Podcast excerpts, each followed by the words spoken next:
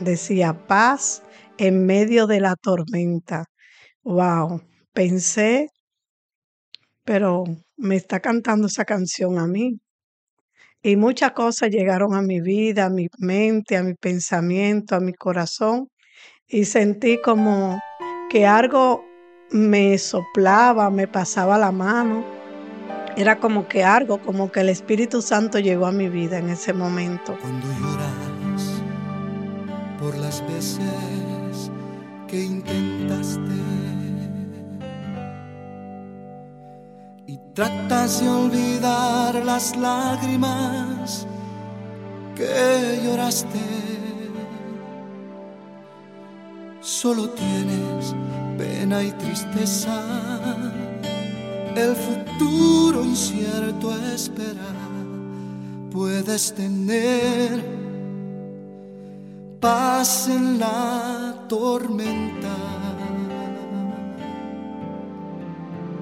Muchas veces yo me siento igual que tú. Mi corazón anhela algo real. El Señor viene y me ayuda a seguir en paz en medio de la tormenta. Puedes tener Saludos y muy bienvenidos a este podcast de la Iglesia Maranata. Hoy escuchamos un testimonio de la hermana Esther Melo de Batey Palavé en Santo Domingo de República Dominicana. Aun con tu mundo hecho pedazos, el Señor guiará tus pasos en paz en medio de la Aquí estamos en el estudio con la hermana Esther Melo. Ella nos va a dar su testimonio y compartir lo que tiene en su corazón. Eh, bueno, Esther, muy bienvenido y comienza con una presentación. ¿Quién tú eres? Buenas, mi nombre es Esther Melo. Nací aquí en el Batey Palavé y he crecido aquí, me desarrollé aquí, tengo mis hijos aquí en el Batey Palavé. De mi niñez siempre estuve dentro de la sociedad cooperando, formando grupos culturales. Empecé a muy temprana edad, a los 12 años, a ayudar a las maestras a dar clases en la aula y a formar grupos de teatros y de poesía coreana. Más tarde, ya de, de adolescente, empecé a estar con grupos religiosos. Iba siempre a la iglesia católica con mi abuela. Siempre tenía que leerle la Biblia porque ella casi no veía y yo era la nieta mayor y ella siempre me llevaba de su mano. Así fui creciendo en el Batey Palavé, desarrollándome, estudié la primaria en el Batey Palavé, la secundaria teníamos que trasladarnos hacia Mano Guayabo, porque aquí no contábamos con un liceo. Era muy fuerte para mis padres.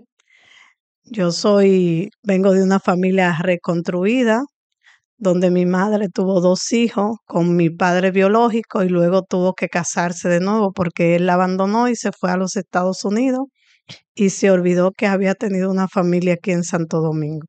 Pero gracias a Dios, Dios nos mandó un padre que era de nacionalidad haitiana, pero fue nuestro padre, nos crió, nos educó, nos dio mucho amor y lamentablemente falleció. Yo me casé con un señor, tuve dos hijos. Cuando mi niño más pequeño tenía ocho meses, él murió. Yo me vi metida como en un abismo sola. Aunque mi familia estaba al lado mío, yo no sentía que, que estaba alrededor de ninguna persona porque me sentía sola, perdida. Y todos los días estaba sumida en un mar de llanto. Un día estaba sentada en la puerta de mi casa con un niño de cinco años y otro de ocho meses, llorando, y no veía solución en mi vida. Me sentía muy vacía, aún teniendo a la familia a la vera y a mis hijos. Más tarde, cuando un vecino salió de su casa con una guitarra, yo le pregunté, Yanti, ¿para dónde va? Y el señor Yanti me dijo, yo voy a un culto que hacen donde Elías. Y fue como que el señor ahí me dijo, ve en mi subconsciente. Y le dije a Yanti, espérame, yo me voy a poner unos zapatos. Inmediatamente fui, me puse unos zapatos, le puse un abriguito a mis hijos y cogí para el culto de donde Elías, que se hacían todos los años, el día 6 de enero. Y cuando fui allá, pues lo primero que escuché fue a una hermana que estaba cantando una canción. Ella se llama Verónica, decía paz en medio de la tormenta. Wow, pensé, pero me está cantando esa canción a mí. Y muchas cosas llegaron a mi vida, a mi mente, a mi pensamiento, a mi corazón. Y sentí como que algo me soplaba, me pasaba la mano. Era como que algo, como que el Espíritu Santo llegó a mi vida en ese momento. Y desde ese momento supe que Jesús entró en mi corazón. Cuando se terminó el culto, todos me saludaron muy cordialmente y yo sentí que estaba con una verdadera familia, que estaba en mi hogar y sentí a Dios desde ese momento conmigo. Y a partir de ese momento, siempre la hermana Verónica empezó a visitarme y empecé a acudir a la iglesia y me sentía que ese vacío que yo tenía aquel día se había llenado y se iba llenando y se iba rebosando hasta el sol de hoy que estoy en la iglesia. Le doy gracias a Dios por guiarme por ese camino y por conocer ese grupo de hermanos que conocí, sueco, que han sabido estar a mi lado en los momentos difíciles, en los momentos buenos. Y hasta ahora estoy en el camino de Dios y no quiero dar un paso atrás nunca en la vida y quiero servirle a ese Señor. Aquí en la comunidad vivo ayudando al que me necesita. Cuando una persona está enferma y tengo que buscarle cualquier ayuda, lo hago. Si una persona muere de escasos recursos, es muy difícil enterrarlo, pues salgo a buscar coleta con hermanos, con compañeros, con amigos y lo enterramos. Y hasta ahora estoy con mis dos hijos y en mi familia principal, que es la iglesia, y mi familia secundaria, que fue la familia biológica que me dio Dios.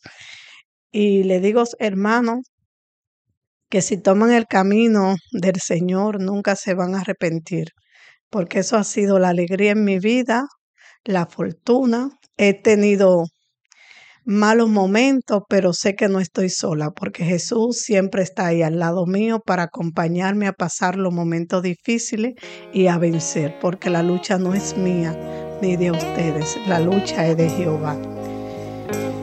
Y me siento muy agradecida de estar en los caminos de Dios.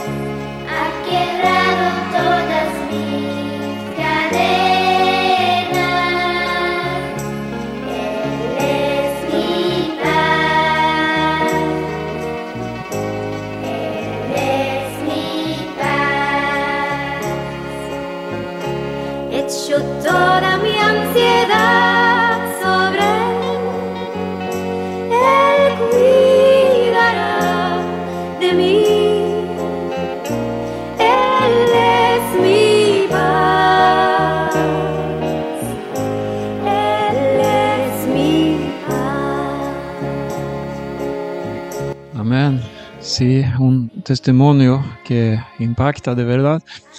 Mira, Esther, em, estamos aquí en Batey Palave, como dijiste, y eh, aquí me, doy cuenta cuando te veo aquí caminando en, el Batey, hablando, conversando, ayudando. Em, me doy cuenta que todo el mundo te conoce, y te piden favores y, tú siempre dices que estás dispuesta. ¿Y qué te motiva así a trabajar eh, sin pensar en recompensas, nada de esto? Bueno, lo primero es que me motiva Dios, porque Jesús estuvo en este mundo ayudando a todo el mundo sin recompensa ninguna. Nos salvó de nuestro pecado, sin recompensa. Entonces yo creo que Dios tiene un propósito conmigo y es que yo le sirva a la humanidad porque yo soy una discípula que es la tierra de Dios y todo el que me necesite pues yo le voy a servir. No, a veces no sé cómo voy a salir de la situación cuando le digo que sí puedo ayudarlo, pero pongo todo en manos de Dios y Dios que aclare y me vaya dando entendimiento y vaya abriendo puertas en el camino. Eh, otra pregunta.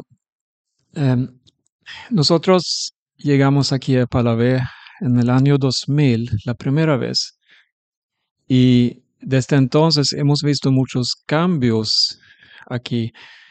Em, eh, pensando en eh, la juventud, pensando también en muchos problemas que hay, ¿Puede explicarnos algo? ¿Cómo tú ves la situación? ¿Cómo tú ves el futuro? ¿Qué es lo que está esperando? ¿Y qué es lo que veo como mucha desesperación en la juventud, por ejemplo? Bueno, yo te puedo decir, en el 2000, esta era una comunidad muy sana. Los jóvenes buscaban juegos sanos, entretenimiento sano, aunque no teníamos un medio que nos brindara un espacio libre para divertirse. Este es un batey donde habían campo de caña, donde solamente llegaban migrantes, donde el presidente ni el Estado se ocupó de crear parques de diversiones para los niños ni nada por el estilo. Los espacios libres que se crearon era porque los mismos jóvenes creaban sus espacios de diversiones a medida que ha ido pasando el tiempo, han entrado las corrupciones, la droga, y para ver hoy no es lo mismo que 10 ni 8 años atrás. Aquí la droga está por cada esquina, los jóvenes se nos están dañando, vemos un futuro incierto, no vemos más que esperar que Dios entre en los corazones de cada uno, que Dios haga el milagro, que los que estemos en el camino del Señor, prediquemos la palabra por cada esquina para que los jóvenes conozcan de la palabra de Dios y esperar que Cristo venga pronto porque eres nuestro Salvador y nuestra solución en este mundo. Sabemos que la Biblia nos dice que todo esto iba a acontecer y cuando todo esto estuviera pasando era porque la venida del Señor está cerca. Yo como madre de dos adolescentes, de Ángel y Arcángel. Me siento sumamente preocupada por su futuro, por su desarrollo. Entonces solamente le pido a los hermanos que oren por nosotros, por mi casa, por mis hijos y por cada una de las personas que viven en este bate y palabé, que necesita mucha ayuda de oración y de todo. ¿Cuál tú crees que sería el desafío mayor para nosotros aquí? Bueno, yo creo que el desafío mayor para nosotros eh, lo hemos ido haciendo día a día. Es el trabajo con los niños, como lo estamos haciendo, con las escuelitas bíblicas, porque ellos son la zapata. Si creamos niños sanos, con conciencia de quién es Dios, y le decimos lo grande y lo amoroso que Dios yo creo que en el mañana esos niños no van a tener caminos desviados. Y otras es tratar de ver qué nos proponemos para trabajar con jóvenes. Aquí lo hemos hecho en la comunidad Maranata. Hemos trabajado por muchos años con un grupo de jóvenes. Eh, pedir la oración para que eso continúe y para buscar una alternativa que ofrecerle a esos jóvenes para entusiasmarlo a venir y a escuchar la palabra y buscarle un espacio libre, recreativo, donde ellos se sientan en confianza y puedan dejar la calle, el mundo y venir a un espacio sano y amar su vida, amar a Dios, amar a su padre y a su familia. Yo creo que es un desafío que debemos proponernos cada uno de nosotros los cristianos. Levántate y resplandece que ha nacido ya tu luz. La tierra será cubierta de males y oscuridad. Pero si tú te levantas, en ti se verá la luz. Levántate y resplandece para que ande con Jesús. Levántate y resplandece para que ande con Jesús. Levántate y resplandece que ha nacido ya tu luz. La tierra será cubierta de males y oscuridad. Pero si tú te levantas, en ti se verá la luz. Levántate y resplandece para que ande con Jesús. Levántate y resplandece para que ande con Jesús. Este batey tiene muchos dominicanos y muchos haitianos.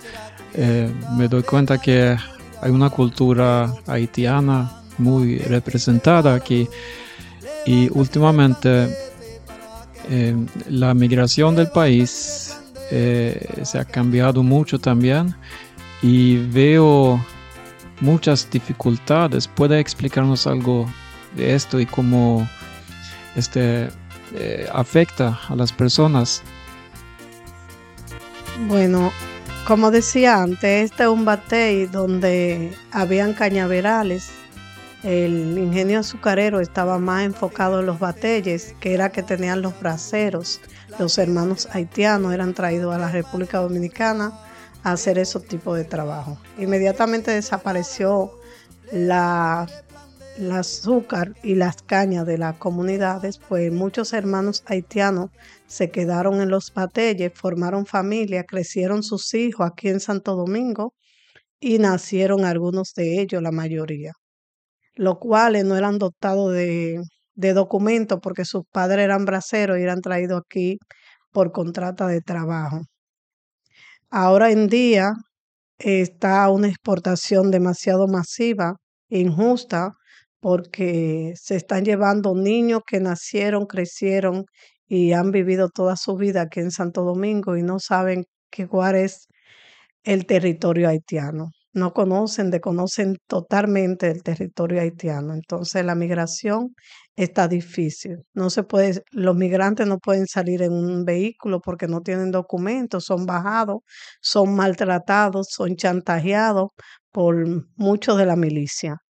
No hacen la cosa correcta. Se sabe que en cada país hay reglas, que los extranjeros tienen que tener documentaciones y lo que no tienen tienen que ir a su país. Pero aquí tienen también que saber que hay muchos que han nacido aquí en República Dominicana y por el ende de nacer aquí en República Dominicana son dominicanos.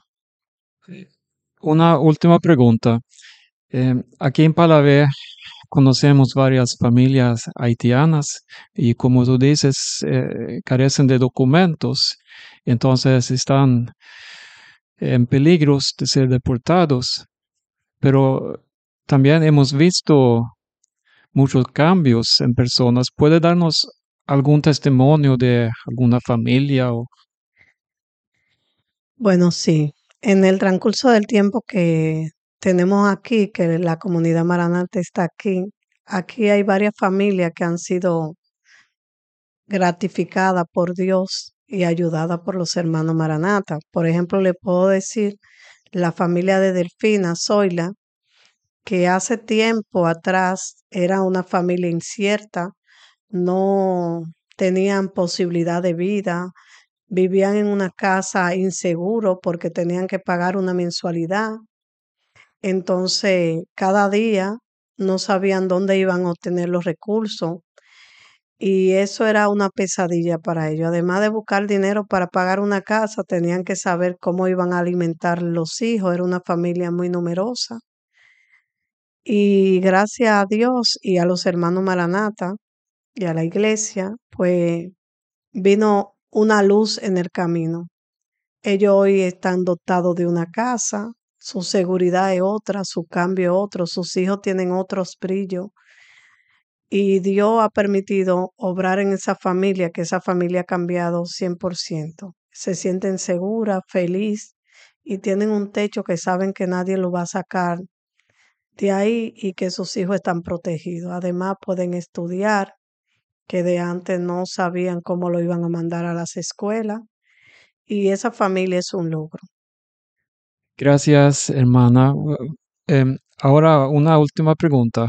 Eh, son muchas últimas preguntas, pero al que escucha este programa, ¿qué tú le quieres decir de importancia?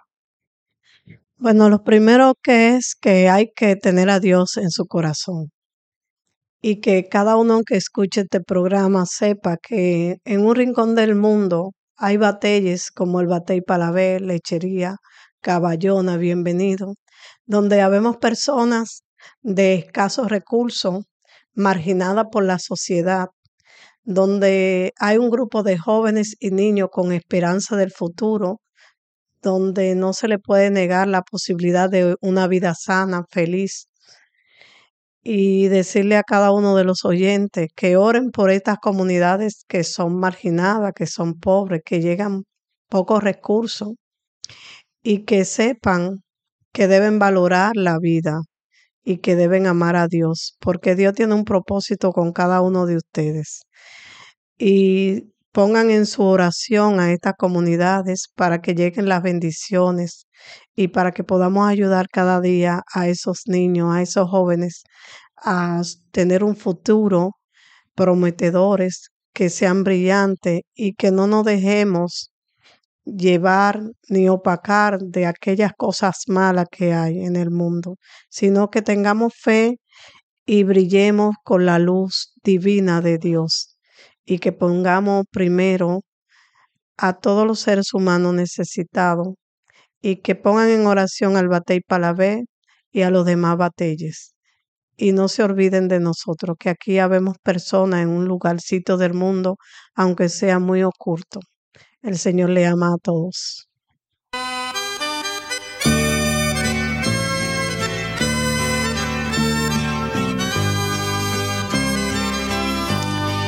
Necesitado encuentro, Señor. Ayúdame a ver, yo quiero saber lo que debo hacer muéstrame el camino. fuerza para vivir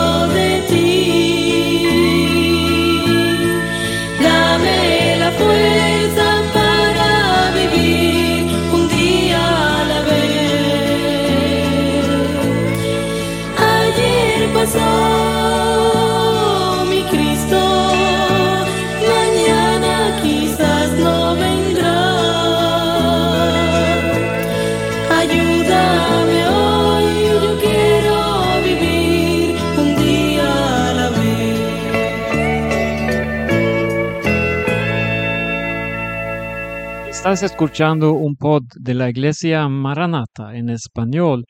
Entonces decimos, Dios les bendiga a todos y espero que vuelvan pronto a escuchar más programas de aquí de Maranata Podcast en español. Hay una página en internet donde puedes fácilmente encontrar todos los programas que hemos publicado. Maranata.do es la dirección de esta página. Maranata.do. Dios les bendiga y hasta luego.